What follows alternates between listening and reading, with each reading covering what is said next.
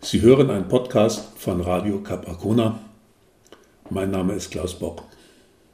Heute ist ein schöner Sommertag im August mit viel Sonne, ein paar Federwolken am Himmel und zum Badeladen der Ostsee. Und ich sitze mit meiner Frau am Strandkorb. In einem früheren Podcast habe ich Ihnen schon von der wunderbaren mitternächtlichen Milchstraße vorgeschwärmt, die man in einer klaren, kalten Nacht im Herbst oder Winter vom Cap Arcona aus so wunderbar über sich sehen und fotografieren kann. Das kann dann traumhaft schöne Bilder ergeben, für den Moment, für die Erinnerung oder für die Ewigkeit auf dem Chip. Naja, bis sie gelöscht werden.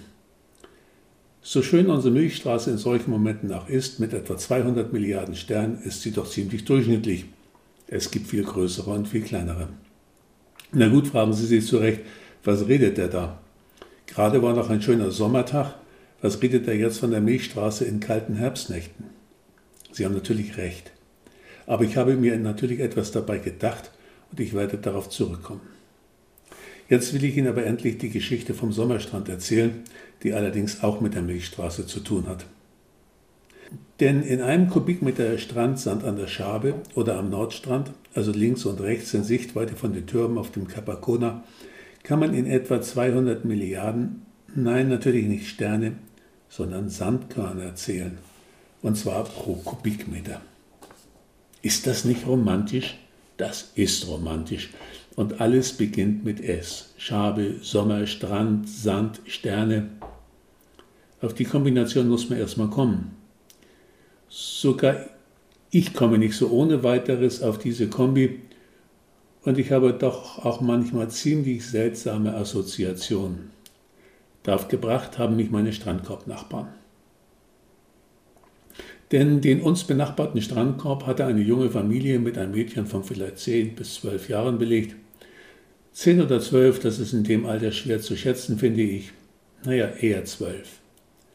Die Kleine war ein nett, altklug aussehendes Mädchen mit Sommersprossen, roten Haaren, Brille und kleinen Zöpfchen.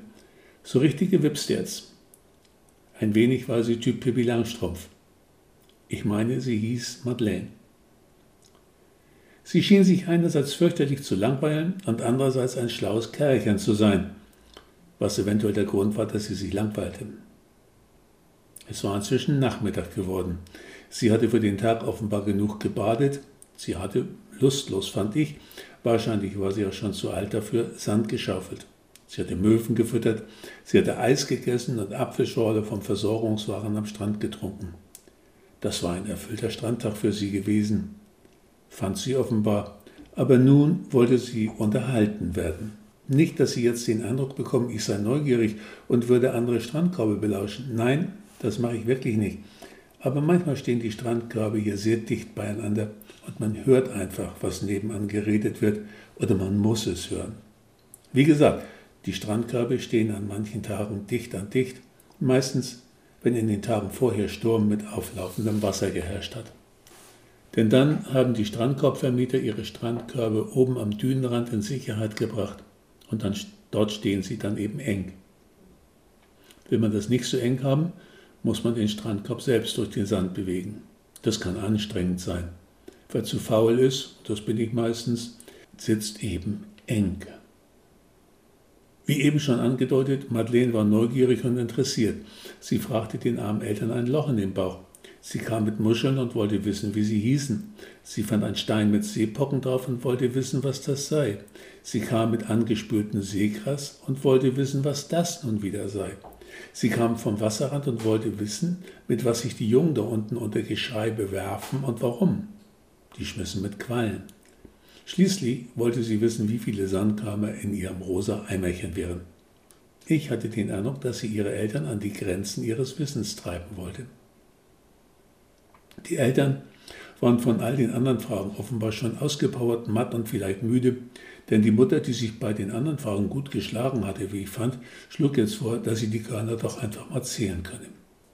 Dann wäre Ruhe, wird sie sich gedacht haben, zumindest für einige Zeit. Das brachte mich nun auf die Idee, selbst über die Aufgabe nachzudenken. Die Sandkörner in Madeleines Eimerchen zu zählen, würde ewig dauern. Das war mir bei einer ersten Schätzung sofort klar. Ihrer Mutter wohl auch. Allerdings hatte ich keinen Eimer, den ich füllen und dann Sandkorn für Sandkorn zählen konnte. Zählen würde aber sicher nicht gehen, das war klar, aber berechnen wäre möglich. Ich musste das virtuell im Kopf machen. Die Maße des Eimers des Mädchen habe ich von Strandkorb zu Strandkorb grob geschätzt. Oben war er so ungefähr 7,5 cm breit, unten am Boden etwa 14 cm. Und er war so hoch wie oben breit, also 17,5 cm.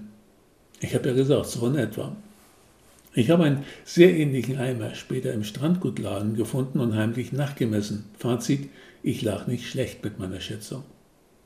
Der Inhalt des Eimers errechnete sich mit dem Taschenrechner auf meinem Handy mit 3,42 Litern. Damit war der erste Schritt getan. Nach kurzem Nachdenken meinte ich, dass man als zweiten Schritt doch einfach zählen könnte, wie viele Sandkörner nebeneinander auf einen Millimeter kämen. Eindimensional, also nur in der Länge.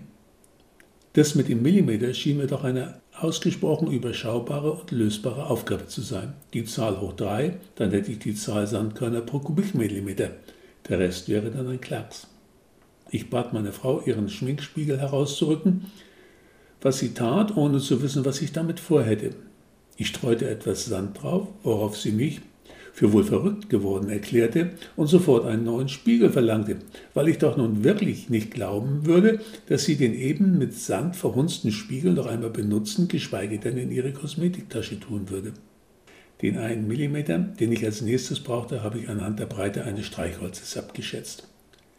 Dann habe ich mit einem Stück Möwenfeder, das gerade greifbar im Sand lag, die Sandkörner auf dem Spiegel einen Millimeter lang in Reihe und Glied antreten lassen. Mit ein wenig Hin- und Hergeschiebe ging das ziemlich flott. Ich zählte in mehreren Versuchen fünf oder sechs Körner pro Millimeter. Für einen Kubikmillimeter ergab das, das kann man noch im Kopf rechnen, 5 hoch 3 oder 6 hoch 3, also 125 bis 216 Sandkörner. Soweit, so gut. Nun, ein Liter entspricht einem Würfel von 10 cm Kantenlänge oder 100 mm, also 100 mal 100 mal 100 mm, was genau eine Million Kubikmillimeter macht. Jetzt können wir gleich weiterrechnen. Unser Eimer hat 3,42 Liter oder 3,42 Millionen Kubikmillimeter Inhalt. Daraus errechnet sich dann wieder schnell, mit dem Taschenrechner geht es ganz einfach, 3,42 Millionen mal 125 oder mal 216 Körner. Das macht zwischen 427,5 Millionen oder 738 Millionen Sandkörner in Madeleines Eimer. Abhängig davon, ob ich den Berechnungen 5 oder 6 Körner pro Millimeter zugrunde lege mindestens aber 427 Millionen oder maximal 738 Millionen. Das arme Mädchen hätte lange zählen müssen. Wie lange können wir auch gleich abschätzen?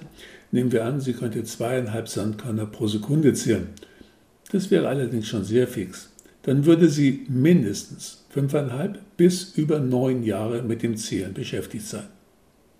Da wir nun aber schon einmal wissen, dass zwischen 125 bis 216 Sandkörner im Kubikmillimeter Platz finden, können wir ja mal weiterrechnen. Wie viele Sandkörner kommen dann auf ein Kubikmeter?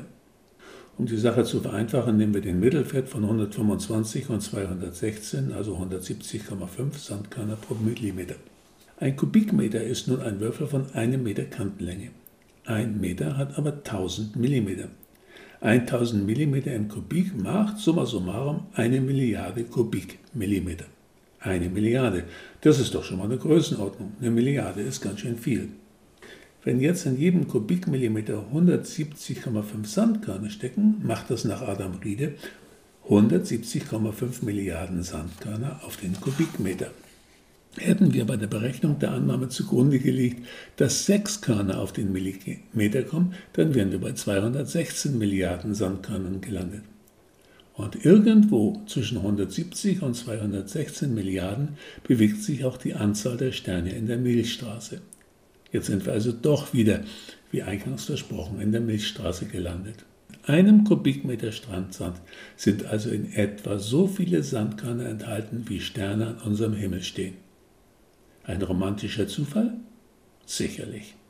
Madeleine fand es, als ich ihr das vorgerechnet habe, jedenfalls spannender, als ich erwartet hätte. Sie hätte dann noch andere Fragen, hat sie mir gesagt. Auf die komme ich vielleicht das eine oder andere Mal in anderen Podcasts zurück. Drei Tage später musste ich bei einem Besuch in Binz meiner Frau übrigens einen neuen Schminkspiegel kaufen. War teuer, hat sich aber gelohnt, fand ich. Aber für heute sage ich Tschüss. Euer Klaus Bock.